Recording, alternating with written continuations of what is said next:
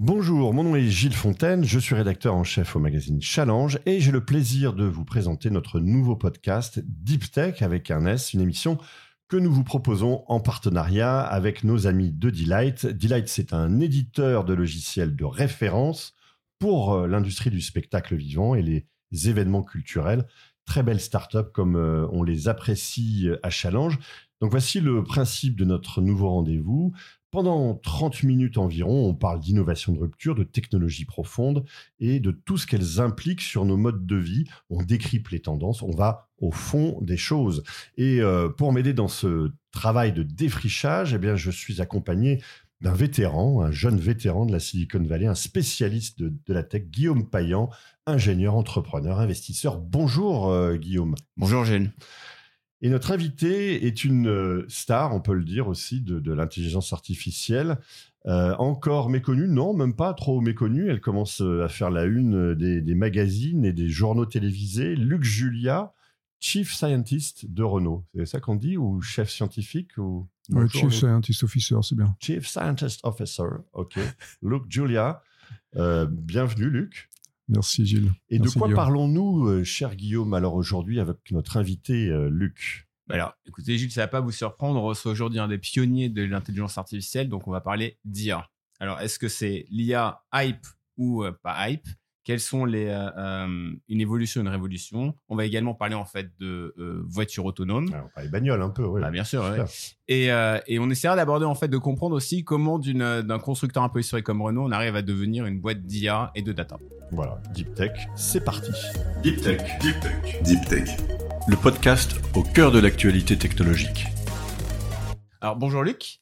première question qu'on voulait savoir, donc évolution, révolution. On parle énormément d'IA en ce moment. Beaucoup de gens sont des idées qui sont parfois fausses. Euh, quelle est votre vision de, ce qui se passe? Alors déjà, bon, ça fait un an hein, exactement, pratiquement, qu'on reparle d'IA. Euh, on, parle d'IA depuis euh, après 76 ans. Hein, c'est pas, c'est pas exactement, ça date pas d'hier. mais, mais donc, l'IA dont on parle aujourd'hui, ce sont les IA génératives. C'est un nouveau type d'IA que moi je qualifie d'évolution. Donc, euh, ça veut dire quoi l'évolution? C'est-à-dire que depuis des années, depuis une bonne trentaine d'années, on fait beaucoup d'IA avec beaucoup de données, euh, des data, le big data, euh, qui est arrivé avec Internet globalement. Et on a fait ce qu'on appelle du machine learning, du deep learning, et maintenant on fait des IA génératives.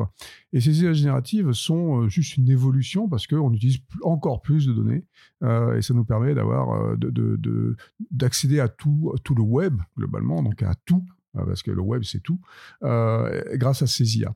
Par contre, si je veux mettre un tout petit bémol en disant qu'il y a quand même une sorte de révolution, la révolution, elle n'est pas dans la partie, si on parle spécifiquement de ChatGPT, qui est ce dont on parle beaucoup euh, récemment, euh, la, révolution, elle va être dans la partie chat, euh, pas dans la partie GPT. La partie GPT, c'est la partie IA, et la partie chat, c'est la partie interface. Et c'est vrai que... GPT, ça veut dire quoi d'ailleurs, GPT euh, bah, GPT. ouais, GPT, euh, tu me poses une bonne colle. Je, je, ah, tout le temps ce que ça veut dire. J'ai collé Luc Julien. Ouais, mais c'est bon, c'est ça exactement. Et, et donc, c'est des gros, euh, c'est des gros, grosses bases de données. Donc, la partie GPT, c'est juste de la data qui est dans des modèles. la partie chat, bah, ça veut dire ce que ça veut dire. C'est ce qu'on appelle le prompt. C'est là où les gens vont pouvoir tapoter quelque chose et donc accéder à ces IA d'une manière beaucoup plus rapide. Mais, mais, avant ça, même avant ça, il y, a quand même, il y a quand même des révolutions. Je veux dire, la révolution du compute. Donc Nvidia est arrivé avec tout un tas de, de, GPU qui nous permettent maintenant de processer énormément de données. Les Graphics Processing Units. Il fait l'objet d'un autre épisode de Voilà, euh, exactement. Qui permettent en fait de paralléliser le, le compute, quoi, la, les, les, multiplications et, de, de, données pour, euh, pour arriver à faire beaucoup d'opérations en même temps mais le GPU existe depuis quand même 20 ans maintenant au moins. Et donc, euh, les, quand on faisait du machine learning, on utilisait déjà du GPU. Mm. Après ça, quand on a commencé à faire du deep learning, on a utilisé des TPUs, des Tensor Processing Unit. Et donc, bon, il y a toujours à chaque fois de l'hardware qui va effectivement euh, se coller au, software, mais euh, la révolution ne vient pas du GPU. Le GPU, il, existe, il existe depuis longtemps. On est capable de faire du calcul euh, de d'IA en général mm. sans GPU. Hein. alors ça va prendre beaucoup plus de temps. Les GPU mm. permettent une accélération parce que ça fait du calcul matriciel, euh, ces GPUs. Et, donc c'est bien pour ça. Mais il y, a, y, a, une pénurie aujourd'hui de GPUs, hein, c'est la vérité aussi. C'est-à-dire qu'il y a quelques fournisseurs qui sont très bons et ça fait la fortune effectivement euh, de ces quelques fournisseurs aujourd'hui. D'accord, alors, alors, on a on a donc la révolution ne vient pas des GPU. Euh, évolution, c'est la partie algorithmique, mais quand même, il y a eu aussi ces transformers qui ont été, euh, qui ont été inventés en, 2000, en 2017. Mhm. Euh, ça aussi, c'est pas révolutionnaire Non, c'est pas révolutionnaire. C'est encore une fois la façon dont on va, dont on va organiser les données par rapport, les, par rapport aux choses sur lesquelles on va arriver. Euh, et donc, euh, ces transformers, c'est juste un autre type euh, d'algorithmes Mhm. qui permettent de classifier les données. Là, en l'occurrence, encore une fois, quand on parle de ChatGPT 4.0, par exemple, le dernier ChatGPT en, en date, c'est 2700 milliards de données. 2700 milliards de données, ça commence à faire pas mal. hein. Mhm. C'est quatre fois Internet. Donc, euh, alors vous allez me dire comment c'est possible de faire quatre fois Internet bah, Ça dépend comment on regarde ces données. Justement, les transformers permettent de regarder en perspective, en quelque sorte, euh, Internet donc de plusieurs façons différentes. Mais alors, elles sont, mais est-ce qu'elles sont intelligentes en fait ces intelligences Absolument artificielles? Pas. Donc, Voilà. c'est- pour ça qu'il faut se calmer un tout petit peu quand on parle d'intelligence artificielle en général et euh, de ces IA euh, génératives en particulier. Euh, les intelligences artificielles, depuis le début, on espère toujours qu'elles sont intelligentes. en- qu'elles sont intelligentes. On, on- on fantasme dessus beaucoup, hein, d'accord, Mhm? mais on s'aperçoit à chaque fois que finalement, bon, c'est pas si finaux que ça et on spécialise beaucoup et on se retrouve avec des outils puissants dans des Mhm. domaines particuliers. On rêve toujours de ce qui s'appelle le AGI, Artificial Ouais. General Intelligence, euh, qui est donc euh, l'intelligence artificielle générale, générique, qui serait aussi forte que nous les humains, donc forte dans tous les domaines, en gros, hein, c'est ce qu'est Ouais. un humain. Euh, mais ça, on n'y arrive jamais. Et avec les, les, intelligences artificielles génératives, on pense aussi qu'on va arriver à ça, on pensait qu'on allait arriver à ça, Mmh. et on se rend compte que finalement, euh, le taux de pertinence sont relativement faibles. On peut revenir à ce que ça veut dire les taux de pertinence. Et aussi, il y a des choses qui s'appellent les hallucinations. Donc, il y a plein de choses en fait qui font que ça, veut dire, IA, ça veut dire que l'information qu'on nous renvoie est pas bonne. Quoi. bah voilà, l'information n'est pas bonne, donc la pertinence, effectivement, ça veut Mm. dire que c'est pas pertinent. Euh, on a fait un test, et c'est compliqué à faire, hein, mais on a fait un test euh, avec ChatGPT 3.5, qui est celui qui est sorti en novembre 2022 et qui est celui qui a vraiment où on a parlé de révolution. Et encore une fois, ça n'est pas une, mais euh, on a fait, on a pu faire un test sur cette pertinence-là. C'est l'université de Hong Kong qui a pris le temps de le faire. C'est très compliqué parce qu'il faut faire ça sur des millions et des millions de faits. Donc, on prend des faits vrais avec tous les guillemets qui vont bien, et on demande à ChatGPT si c'est vrai ou pas. Et ChatGPT va répondre c'est vrai ou c'est pas vrai. C'est relativement facile comme test, mais il faut faire ça sur des millions et millions, bon, quelque chose comme 20 millions de faits. Et donc, euh, le taux de pertinence à la fin de ce papier euh, dit que c'est 64%.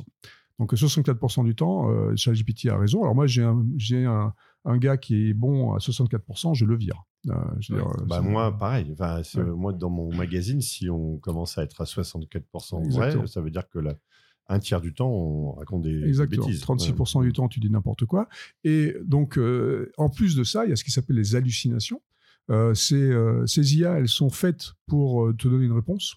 Parce Mm. que parce que c'est la stratégie de l'IA, c'est de te donner une réponse. Et donc du coup, quand on pose une question, si toutefois la réponse n'est pas dans cet immense euh, euh, comment océan de données, eh ben euh, ça va inventer quelque chose qui ressemblerait à quelque chose qui pourrait être une réponse.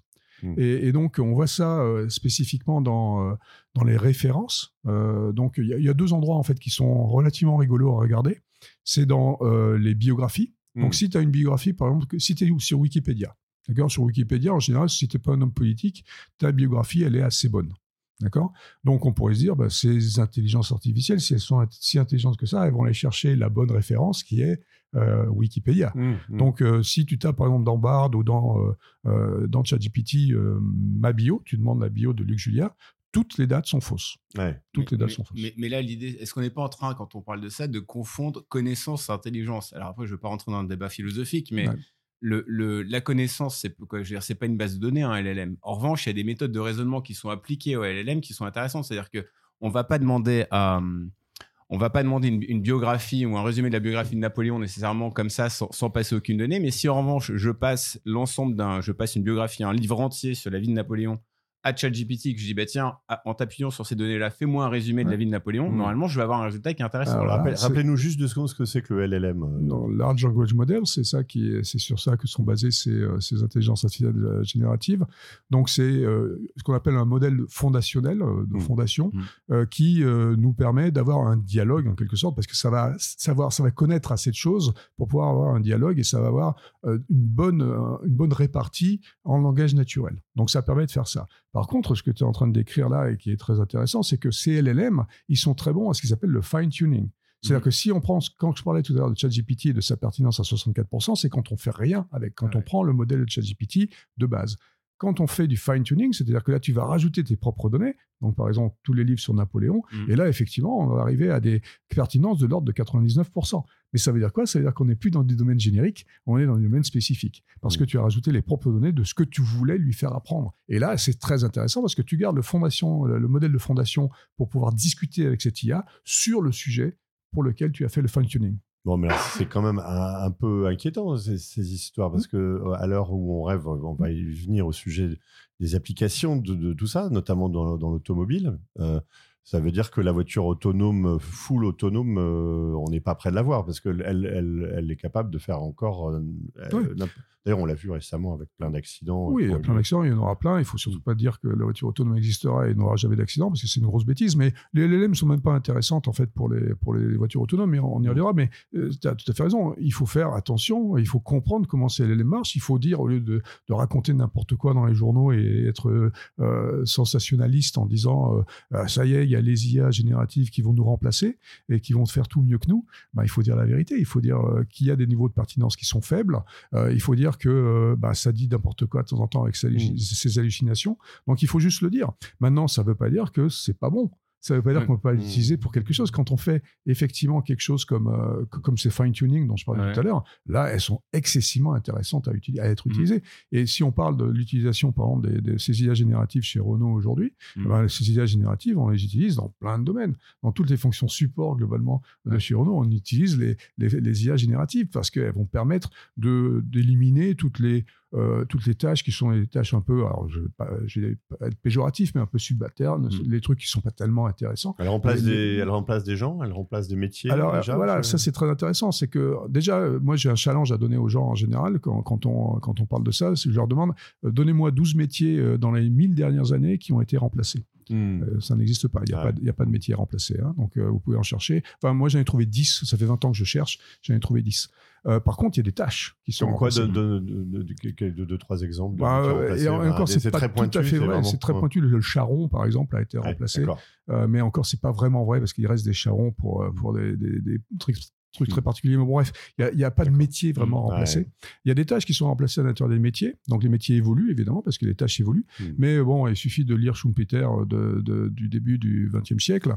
Et euh, on comprend très bien que quand on remplace des tâches, on en ajoute d'autres. Hmm. La tâche même de la maîtrise de l'outil, quand tu as un outil qui arrive, ben, c'est une nouvelle tâche. hein. Il faut le maîtriser, cet outil. Donc, pour le maîtriser, il faut aussi le comprendre, etc. Donc, il y a des trucs intéressants. Et en général, ce qu'on voit, en fait, dans les, dans les métiers, euh, en, en général, dès qu'on utilise des outils, on voit que ces métiers deviennent euh, beaucoup plus... euh, euh, enfin, qu'il y a une, une, une intelligence collective qui augmente euh, dans le métier parce qu'en utilisant les outils. On peut décider de ne pas utiliser l'outil et c'est là où on risque de perdre son emploi, effectivement, parce que si tu n'utilises pas l'outil, tu deviens moins performant. Ouais, parce bien que sûr. tu, voilà. Ouais. Donc, donc euh, c'est des choses très intéressantes. Mm. Alors, je suis pas en train de dire que euh, c'est super euh, d'utiliser les outils et qu'il n'y aura pas de chômage, etc. Je suis pas en train de dire ça. Non, c'est un journaliste qui refuse de servir d'un ordinateur Exactement. et qui continue à Et taper voilà. à la machine. Voilà, s'il continue à taper ou à écrire dans son calepin, bah, tu, Mm. ça va, tu vas avoir des problèmes. Donc là, je compare beaucoup les, IA génératives, par exemple, de dessin. Les designers chez Mhm. nous, au début, ils disaient Oh là là, ça va me remplacer. On leur dit Mais non, les gars, écoutez, c'est exactement ce qui s'est passé il y a 20, 25 ans euh, quand Photoshop est arrivé. C'est exactement la même chose. Vous dessinez avec vos jolis euh, crayons, papier et tout ça. Photoshop est arrivé. Vous, êtes, vous avez commencé à faire des belles sphères avec des belles, euh, des, des, des, des belles lumières et tout ça que vous ne pouviez pas faire avec vos crayons papier avant. Donc, Ouais. vous passiez beaucoup, beaucoup de temps à faire. Donc, ces outils, il faut les maîtriser. Ça prend du temps. Euh, il faut les comprendre. Et puis, une fois qu'on les utilise, euh, il faut toujours l'humain, de toute façon, pour, euh, euh, pour, pour aller jouer avec. Il y a, il y a un mot Enfin, que je rajouter. il y a- ouais, Euh, parce qu'il y a un- attends, il y a un je- contre-exemple euh, qui est connu à San Francisco, qui maintenant il y a des robotaxis. Bon, Oui, revenir. mais on va revenir Mm. parce que c'est un bon exemple qui prouve que ça marche pas, justement. Euh, donc, non, mais je suis désolé, mais Ah, ça marche absolument pas. Mais euh, là, je, je veux revenir sur, sur un truc très important, un point de vocabulaire. Moi, j'ai écrit un bouquin qui s'appelle euh, L'intelligence artificielle n'existe pas parce que justement, euh, j'explique que cette intelligence artificielle, on n'aurait jamais dû appeler ça comme ça parce Ouais. que ça n'a strictement rien à voir avec notre intelligence. Euh, et donc, c'est- Hollywood, c'est la science-fiction, c'est tout ce qu'on veut. Comment tu euh, l'appelles alors? Moi, j'appelle ça intelligence augmentée. C'est notre Mmh, intelligence qui est augmentée par ces outils. D'accord Je garde IA comme ça, bon, c'est Mmh. super. Mais bref, là, bon, depuis 76 ans, on utilise euh, intelligence artificielle, donc on va continuer à utiliser intelligence artificielle. Mais, euh, mais du coup, là, on a appelé ça intelligence artificielle générative, et c'est très bien.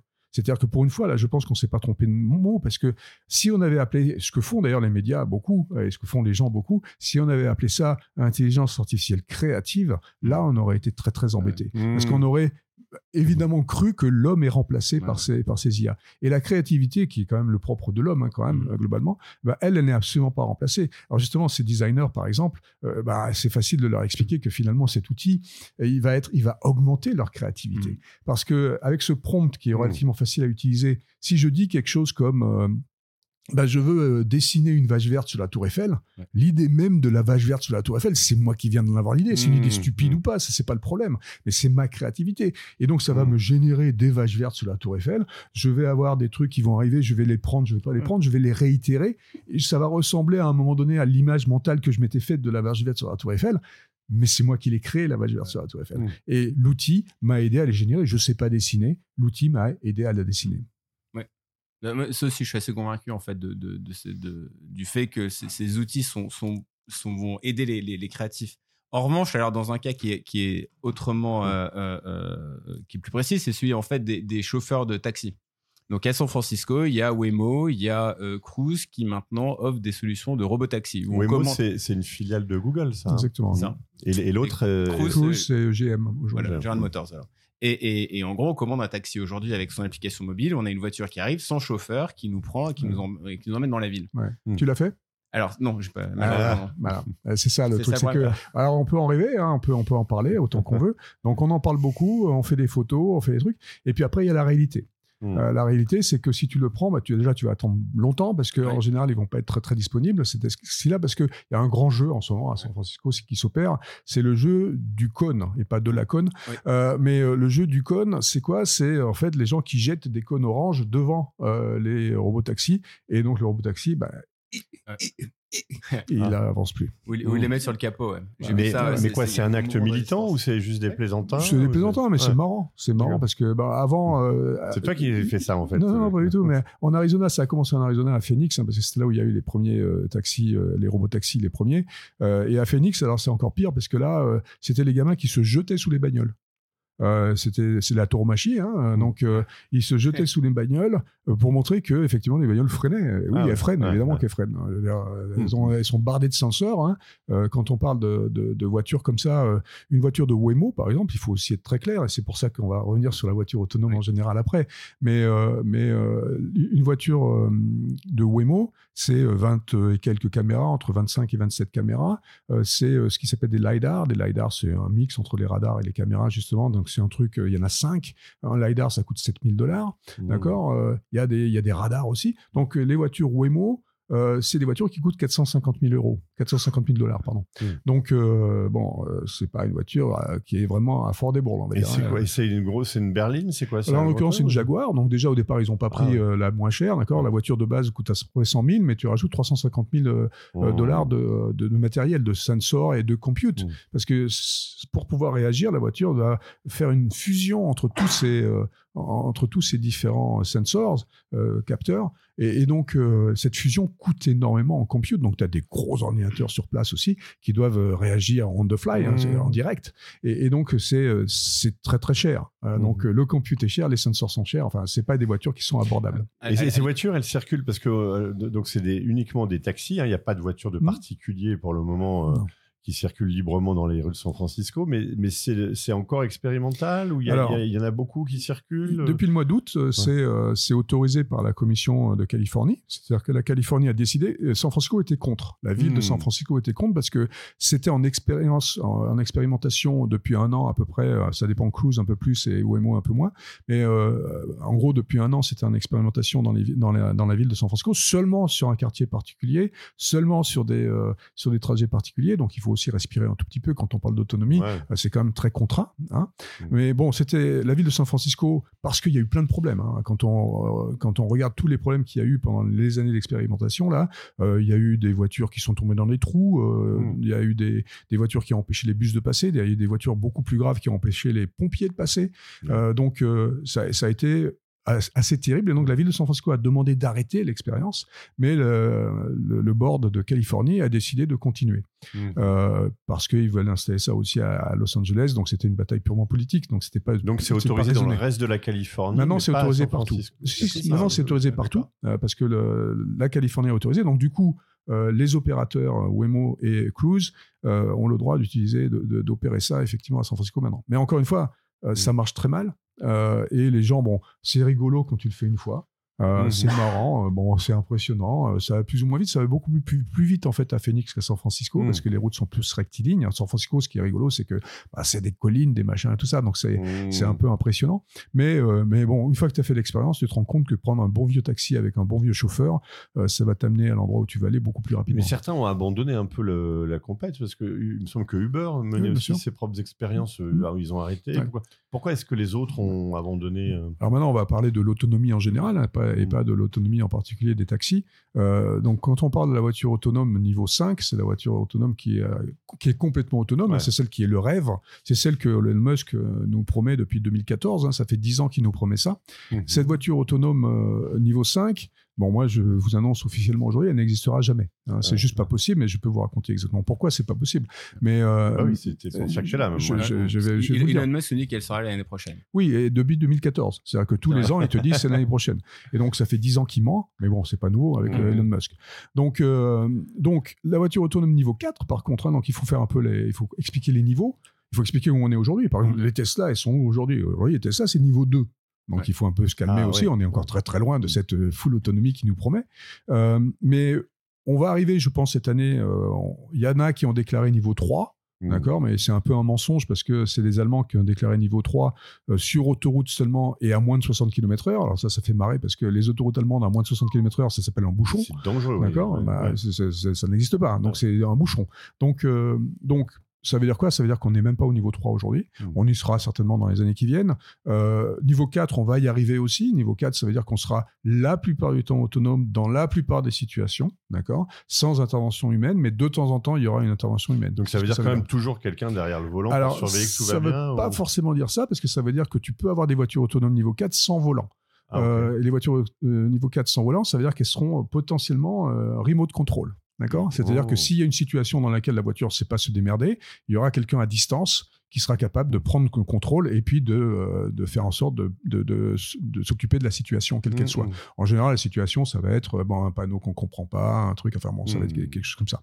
Donc, euh, donc il y aura, on peut très bien imaginer dans le futur, alors là, je pense que c'est dans quelques dizaines d'années, hein, euh, donc le niveau 4 où on va avoir des murs, des, opérateurs avec des murs entiers de, de, voitures, peut-être 10 000 voitures qui opèrent, et puis ben, y a, comme le pourcentage va être faible de ces, de ces problèmes, bah, de temps en temps, il y aura une voiture qui clignote, il prend la main et puis il la, il la sort de, son, euh, euh, de la situation dans laquelle elle est. Donc ça, c'est le niveau 4. Il, faut réagir euh, presto quand même. pas forcément, parce que justement, les problèmes en général, les voitures sauront de toute façon éviter les obstacles et faire des choses comme ça. Ça, le fera à local. Voilà, elle sera plus ou moins à l'arrêt, elle aura un truc, elle ne sait pas quoi faire. Mm. Et pour ça, je vous donne un exemple de le, pourquoi la voiture autonome niveau 5 n'existera jamais. Je vous donner deux exemples que j'aime bien donner tout le temps. Donc, c'est le premier exemple, c'est pour les Parisiens, c'est pour les gens qui connaissent Paris et qui connaissent la place de l'Étoile, ça s'appelle la place de l'Étoile à 18h. Euh, si tu mets une voiture autonome euh, sur une de ces avenues euh, de la place de l'Étoile à 18h, à 1h du matin, elle n'a toujours pas traversé. On a déjà essayé ça? On a, on a bah, fait le test On n'a pas essayé parce qu'il n'y a pas de voiture autonome aujourd'hui en France.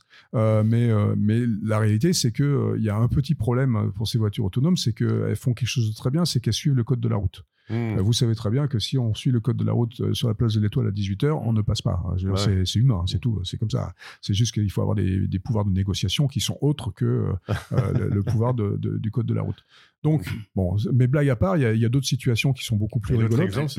et, et, donc, l'autre exemple que j'aime bien prendre, c'est euh, un exemple qui a été donné par Wemo, justement, le CEO de Wemo en 2018, euh, il a décidé, c'est plus le même aujourd'hui, mais bon, celui de l'époque, il a décidé, parce qu'il en est marre d'entendre Elon Musk raconter n'importe quoi, il a dit, je vais faire don euh, de tout, euh, toutes les vidéos que mes voitures ont prises depuis 10 ans. C'est 10 millions de miles de vidéos dans plein de situations. D'accord il a dit, je fais don de ça à la communauté pour qu'ils puissent utiliser, pour qu'on mmh. arrive le plus vite possible au niveau 4, parce que je pense qu'on arrivera au niveau 4, mais on n'arrivera jamais au niveau 5. Et, et, donc, il a fait don de ça, et effectivement euh, les gens comme moi, ben, ce qu'on a fait, on s'est précipité. C'est millions de vidéos. Alors, j'ai pas eu le temps de tout regarder. Hein, c'est long, 10 Mm. millions de miles. Euh, mais, euh, mais il m'a pas fallu beaucoup de temps pour ce que j'appelle une, une pépite. Trouver une pépite. Une pépite, c'est quoi? C'est quelque chose qui va prouver que j'ai raison. Euh, et, euh, et, et donc, en l'occurrence, là, il y en a une qui est assez rigolote. J'en ai trouvé plein depuis, hein, mais il y en a une qui est assez rigolote. Euh, on voit un gars, euh, on voit une voiture qui roule dans les routes de Mountain, dans les rues de Mountain View. Alors, il se passe rien à Mountain View. Hein, je sais pas où tu étais, mais il se passe Mm. strictement rien. C'est vide, etc. Et, et donc, on voit cette voiture qui roule dans les rues de Mountain View. Et puis, d'un coup, elle s'arrête. Mm. Elle attend 2-3 secondes. Elle reprend, elle fait 2-3 mètres, elle s'arrête. 2-3 secondes, elle reprend, elle fait 2-3 mètres, elle s'arrête. Et, et comme ça, 4-5 fois. Et puis après, on voit qu'il y, a- il y a toujours un safety driver dans ces voitures. Donc, un gars qui est là pour reprendre la Mm. main si quelque chose se passe mal, parce que c'est encore comme ça aujourd'hui. Et donc, on voit ça. Et puis, la voiture s'en va parce que les mecs derrière, ils devaient être énervés. Quoi. Le gars, il s'arrêtait tous les 3 mètres. Ça n'avait aucun sens. Mhm. Et là, on regarde bien la vidéo et on voit sur la vidéo que euh, il y a deux gars qui marchent dans la même direction que la voiture Hmm. euh, sur le trottoir. hein, D'accord, donc tout va bien, c'est normal. Et on voit que le gars qui marche, qui est le plus près de la chaussée, donc euh, sur la gauche, euh, sur le trottoir, sur son épaule, il a un panneau stop. Ah, Alors, euh, nous, on on voit un gars euh, qui marche avec un panneau stop sur la route, euh, on ne s'arrête pas. mais non, Euh, parce que excellent, nous, nous, on sait que c'est un gars qui marche avec un stop stop sur la route. Mais la voiture autonome, évidemment, elle est tellement intelligente qu'elle elle s'arrête au stop. et puis trois mètres après, elle s'arrête au stop. Et puis elle s'arrête au stop, etc. Donc c'est le genre de cas qui semblent stupides comme ça, Ouais. mais qui montrent simplement que ces IA, elles sont entraînées sur des cas qui existent, qui ont existé dans le passé. Donc le cas du stop, il existe, d'accord Donc elle s'arrêter au stop. Mais le cas du gars qui marche avec un stop, il n'existe pas. Nous, humains, quand on a un cas comme ça, c'est un cas improbable, on l'a jamais vu non plus. Mais nous, humains, on va s'adapter, on va inventer. Et on revient sur la créativité. Ouais. Euh, la créativité humaine permet de s'adapter à des cas comme ça quand euh, la créativité de l'IA ne permet pas parce qu'il n'y en a pas. Est-ce que la voiture autonome, parce que Guillaume, je pose juste une question de vraiment euh, candide, mais la voiture autonome, est-ce que ce serait plus réaliste si elle volait? Alors, mais elle, elle vole déjà. Oui, Donc, mais tu justement, vois, parce si qu'elle tu n'a plus le code de la route, il n'y a plus rien. Ouais, voilà, je exactement. c'est pour ça que tu as depuis les années 60 euh, du ça la pilote, solution, du pilote automatique. Bah, taxis. c'est peut-être euh, c'est peut-être pas ça la solution parce qu'il peut y avoir des embouteillages. hein. Donc là, euh, euh, l'avantage des avions aujourd'hui, euh, les pilotes automatiques existent donc depuis très longtemps et ça marche très bien, Mmh. d'accord? Et, et donc c'est de la l'autonomie, ça, d'accord? Euh, mais si tu commences à en mettre, tu vois, 100 000, ça va Ouais, commencer à faire beaucoup. Ouais. Donc là, il y aura certainement des problèmes. Aujourd'hui, ce qui est bien dans le, dans le ciel, c'est qu'il n'y a pas de chat, il y a pas de... Bon, il y a de temps en temps des colombes, mais on s'en fout, on les bouffe dans les réacteurs. Mmh. Mais, euh, mais, mais en, en gros, euh, il n'y a pas de Mm. trafic, quoi, Mmh. hein, dans ce machin-là. Euh, en bas, le problème, c'est qu'il y a des chats, il y a des vélos, il y a des gens, euh, donc c'est compliqué. Mmh, mmh. Alors, moi, moi, je vais parler un peu de Tesla parce que euh, Elon Musk nous a expliqué qu'ils ont complètement repensé leur, euh, leur système de, de voiture autonome. On voit pas la qui- tête de Luc là. Je, Ouais, ouais, la tête de Luc qui commence, ça y est, Ouais. qui devient tout rouge. Ah, je, pas tout, je, je suis excité, je suis excité de parler d'Elon. Et, et- et donc, il nous a expliqué qu'en fait, donc, euh, ça fait plusieurs années, donc ça fait plusieurs versions de leur modèle, de leur algorithme de voiture autonome que Tesla euh, euh, sort. Et le dernier, en fait, Elon, Elon Musk et les équipes Tesla nous ont expliqué qu'ils ont complètement repensé leur, euh, leur technologie. Alors d'ailleurs, c'est pas une technologie qui coûte aussi cher que celle de Waymo parce qu'il y a uniquement 8 caméras sur les, sur les voitures Tesla. Le, le- le calcul se fait en local, c'est 100 watts. Ils ont leur propre, leur propre chipset pour traiter les données. Donc tout est fait sur la voiture. Et donc tout ça pour vous dire que euh, maintenant, en fait, ce que, ce que nous explique Elon Musk, c'est qu'ils ont, ils sont passés d'un modèle où ils devaient en fait entraîner la voiture pour connaître le code de la route à un modèle où la voiture est uniquement entraînée Mmh. sur de vidéos de gens qui conduisent. Ouais. Et donc il y a aucune et donc ça, ça pose même des problèmes. C'est-à-dire que par exemple, ils se sont rendus compte que les, les gens en Californie s'arrêtent vraiment au stop que dans 0,5% des cas. C'est-à-dire Mmh. qu'on a tous un- on, a- on arrive tous au stop sans vraiment s'arrêter, donc on, on, on avance très doucement puis on repart derrière. Mmh. Et donc ça, ça posait un problème avec le régulateur qui disait à Tesla, ben non, vos voitures, quand elles servent à un stop, elles doivent, s'arrêter. Parce qu'ils reproduisaient, c'était un mimique de, des, des comportements humains. Mm. Donc ça, ça marche pas non plus? Bah non. Alors, je vais vous expliquer pourquoi. C'est assez simple. hein. Euh, déjà, c'est complètement idiot de n'utiliser que des caméras. Et lui, bon, c'est de la philosophie. hein. C'est-à-dire qu'il a commencé en 2014 à n'utiliser que les caméras. Il a dit je ne veux utiliser que des caméras parce que justement, les LiDAR, c'est cher, blablabla. D'accord? Et euh, bah, le truc, c'est qu'il a fait ça en Californie. En Californie, euh, surtout dans la région de San Francisco, euh, il fait beau tout le temps, il Mm. pleut pas, il neige pas, etc. Et je sais pas, moi j'ai été Tesla, donc je, je vois comment ça opère. Dès qu'il commence à pleuvoir ou à du brouillard ou quelque chose, ou dès que tu l'envoies à Denver, ta voiture, eh ben, le système te dit je vois plus, donc ne me fais pas confiance. Mmh. Donc déjà, ça veut dire quoi? Ça veut dire que la plupart du temps, enfin quand tu es sous la pluie, ça va pas marcher parce que le système de vision n'est pas suffisant Ouais. par rapport à un radar ou un lidar. Donc ça, c'était idiot, c'est idiot. hein. Effectivement, il a que 8 caméras, donc effectivement, il, est, il fait du processing local. Donc, effectivement aussi, ça n'utilise pas beaucoup de, de l'algorithme de fusion parce qu'on on fusionne seulement des images, entre Mhm. guillemets. Donc, c'est relativement facile. Donc, tout ça, c'est vrai. le problème, c'est que bah, c'est pour ça qu'ils sont au niveau 2. Euh, D'accord, donc euh, ça peut pas progresser comme ça. Donc il n'arrivera jamais euh, avec juste des caméras à avoir quelque chose qui va marcher correctement. Euh, ceci dit, maintenant cette histoire de euh, on n'a pas le code de la route, c'est pas ouais, c'est aussi un gros mensonge, mais c'est, il est pas, c'est pas son premier. Euh, et, et, et, donc ils sont obligés de mettre des, des règles du code Ouais. de la route à l'intérieur de, de, de, de ces, de ces analyses d'images. Et puis, mais c'est vrai qu'ils entraînent sur des euh, sur des, des millions maintenant euh, de- d'heures de vidéos qu'ils ont récupérées. Euh, donc ça c'est vrai. Mais le problème c'est que utiliser que des caméras c'est pas une bonne idée. Parce que, parce que pour, t- pour tous- toutes ces questions de dire, en fait, le problème fondamental, c'est le problème des données, C'est de la data. exactement. Et alors même, on parlait en début d'émission, on parlait du fine tuning, de la possibilité en fait de fine tuner des LLM. Donc ça, ça marche bien dans le domaine de l'entreprise, par exemple. Mais encore faut-il avoir les données pour entraîner des véhicules autonomes. C'est pareil, il faut avoir les données. Et d'ailleurs, je me posais la question. Alors pour revenir à Renault un, un instant, Mm. euh, pourquoi est-ce que les voitures Renault aujourd'hui elles embarquent des senseurs? Pourquoi il n'y a pas 10 caméras sur, les voitures, sur toutes les voitures Renault pour que chaque conducteur de voiture Renault enregistre l'ensemble de, de, de, de- de l'environnement dans lequel il se trouve Mm. pour que derrière vous puissiez les utiliser peut-être pas maintenant, mais peut-être dans Mm. 5 ans euh, pour entraîner des modèles d'IA Euh, quelle, est, quelle est votre vision là-dessus? Alors il y a plusieurs, euh, il y a plusieurs raisons. là. Euh, Une des raisons c'est le coût. Hein, Parce Mhm. que nous, ce qu'on essaie de faire, c'est des voitures à vivre, comme on dit depuis des années euh, chez Renault. Donc, on essaie de faire des voitures qui sont pas trop trop chères non plus. Donc, euh, un- une des aberrations de la voiture euh, donc autonome, comme on Mhm. a dit tout à l'heure, c'est son coût potentiel. Ah. Donc, euh, on- ça, ça coûte cher. Et il y a une deuxième raison qui est une raison purement réglementaire et de- régula- Je sais pas si on dit ça. euh, qui, qui est qu'il y a des problèmes de RGPD potentiellement. hein. Et, et donc récupérer ces données-là, ça veut dire quoi? Ça veut dire que euh, si, même si on anonymise tout ce que tu veux, Ouais. euh, à un moment donné, je suis capable de récupérer euh, euh, le point de départ, le point d'arrivée de quelqu'un, et donc à ce moment-là, c'est une, euh, un problème de, de vie privée.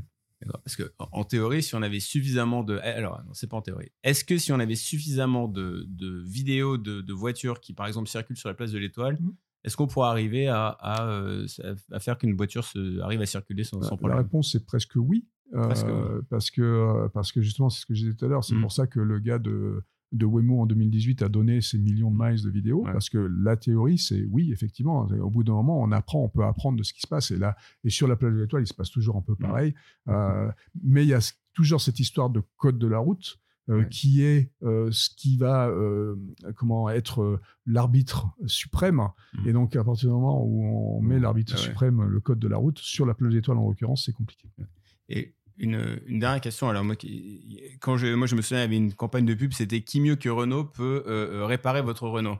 Et je me dis là, le risque en fait que prend Renault en se disant, ben nous, on va rester sur un, niveau 2 parce qu'on ne croit pas au, au niveau plus élevé euh, ou, ou du moins pas rapidement, c'est ce que de pas de pas se retrouver dans un dans un dans un environnement où finalement Renault va faire la partie hardware. Et puis le software va être fourni par d'autres. Il va être fourni par Tesla, il va être Mm. fourni par Apple. Et on va se retrouver dans un monde où finalement le hardware va être commodétisé, un peu comme on l'a pu le voir sur, le- sur les ordinateurs, sur certains smartphones. Et toute la valeur va être capturée par ces gens qui vont arriver avec le, le software derrière, donc l'intelligence. Bon, alors, d'abord, Renault n'a pas dit qu'ils restaient au niveau 2. Hein, ils Oui, n'ont jamais dit ça. Aujourd'hui, on, on parle de, on parle de 2 plus euh, dans les ADAS, euh, les aides à la conduite. Mhm. Euh, donc 2 plus, bah, plus, tu peux aller jusqu'où tu veux. hein. Mhm. Euh, donc, donc on s'ouvre, on s'ouvre les portes. Je pense qu'on sera tout à fait capable de faire des choses un jour quand ce sera abordable. Donc il faut penser à cette histoire de coût. Il y a le régulateur qui va obliger à faire des choses. Peut-être que demain, le régulateur obligera à avoir des voitures niveau 3. Ouais. Donc, évidemment, si on est obligé, on le fera. Mais bon, pour répondre à ta question, c'est très très compliqué en fait d'avoir des, euh, des softwares euh, qui tournent sur euh, du hardware qui est pas à toi. On voit ça très Mhm. bien avec Apple, par exemple. On peut toujours s'amuser à faire. Je peux faire tourner Android sur mon iPhone.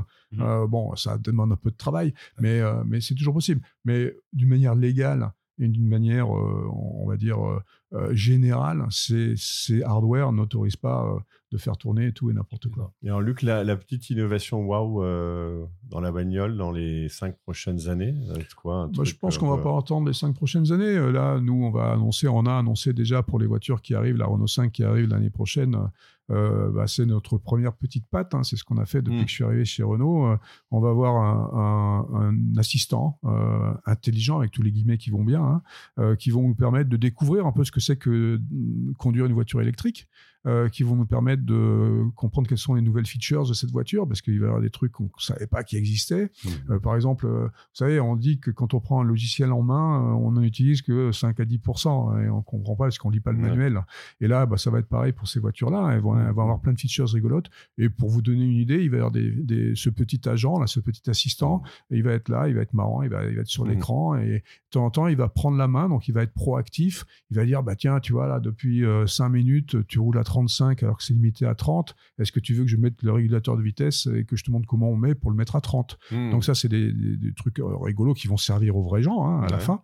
Et puis il y a des trucs qui vont être plus proactifs où tu vas pouvoir demander quelque chose comme euh, bah tiens euh, ouvre-moi la porte la, la- la vitre à droite euh, euh, et Mm. puis il va le faire. Donc c'est vraiment des petits assistants. Donc ça ça va être rigolo. C'est à partir de l'année l'année prochaine euh, sur les sur les R5. Euh, et puis, euh, et puis sinon, bah, je voulais dire juste, il n'y a, pas que la voiture euh, chez Renault, dans le sens où je parlais des fonctions support tout à l'heure pour l'utilisation de l'IA, mais en fait, il y a beaucoup d'IA déjà dans les usines, par exemple, hein, parce Ouais. qu'on a des robots depuis les années 60, donc ça fait très longtemps qu'on a des robots. Ces robots, ils crachent des datas, ces datas, on peut les analyser, et donc on peut faire ce qui s'appelle la maintenance prédictive pour savoir quand est-ce qu'un robot va tomber en panne, pour éviter que les chaînes s'arrêtent, etc., etc. Donc l'IA, on peut l'utiliser dans plein d'endroits Ouais, différents, ouais. et, et donc en amont et en aval de, de la création de la voiture. Hmm. Alors, euh, on approche euh, très vite de la fin de cet épisode avec Luc Julia. Et euh, classiquement, on demande à notre invité de répondre à deux questions que va te poser notre ami Guillaume, plus Alors, personnel. Alors, Qu'est-ce qui vous tient éveillé la nuit?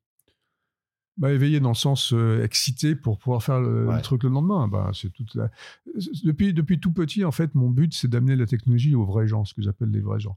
Donc, euh, c'est ça qui me tient éveillé. Moi, je trouve qu'on a des opportunités absolument extraordinaires. Il ne faut pas se cacher. Je suis un des, une des meilleures personnes qui dit tout le temps qu'il faut faire attention à l'IA. hein. donc, euh, je préviens des dangers aussi. Mais, mais je suis sûr aussi que ces technologies peuvent amener des choses absolument extraordinaires à des populations qui n'ont pas forcément accès à, à- à des choses. Donc, donc, euh, ce qui me tient éveillé, ce qui me tient excité, je dirais plutôt, euh, c'est euh, c'est d'amener ces technologies aux vrais gens. Merci. Et la deuxième question, est-ce que vous auriez un conseil de lecture à partager avec nos auditeurs? Euh, oui, bah, à part l'excellent bouquin que j'ai cité tout à, tout à l'heure. euh, euh, non, mais blague à part. L'intelligence artificielle n'existe pas, ouais. chez First. Chez Edition. First Edition, exactement. Mais bon, c'est vrai qu'il est d'actualité aujourd'hui parce que ça nous fait un peu respirer sur ces intelligences artificielles où on croit que ça va faire papa-maman, quoi. Donc, donc c'est bien de, de relire un peu le truc. Mais si j'ai d'autres bouquins à, à- à- à conseiller, ça serait ceux, toujours dans le domaine de l'IA, évidemment, euh, ça serait ceux de, euh, de Jean-Gabriel Ganassia. euh, Qui, était mon prof d'IA euh, il, y a- il y a quelques années maintenant, je vais pas lui faire l'affront de dire il y a combien de temps, euh, mais, euh, mais du coup, lui, c'est un philosophe et, euh, et prof d'IA, donc spécialiste de l'IA, qui donne des perspectives euh, très intéressantes sur aussi euh, euh, ces IA. Et donc, je vous conseille vivement. Alors, j'ai pas un titre particulier. En fait, il a fait des romans, il a fait des. Ah, il a fait des romans? Oui, il a fait un roman, il a fait, il a Ouais. fait un peu, un peu de tout. Et il est, euh, et, et c'est vraiment très intéressant. Je pense que ça vaut le coup de lire. Ça donne aussi des perspectives qui nous font respirer un tout petit peu et qui arrêtent, qui, qui nous permettent de pas dire trop de bêtises. Voilà, bah, Ce sera le mot de la fin. Merci beaucoup, euh, Luc. Avec C'était plaisir. Merci Luc. toujours très sympa d'échanger euh, avec toi. Merci, Guillaume. Euh, toujours percutant. euh, Gilles. pertinent, bravo. Et ben, on se retrouve euh, tous pour un prochain épisode de notre podcast Deep Tech. Merci de votre attention.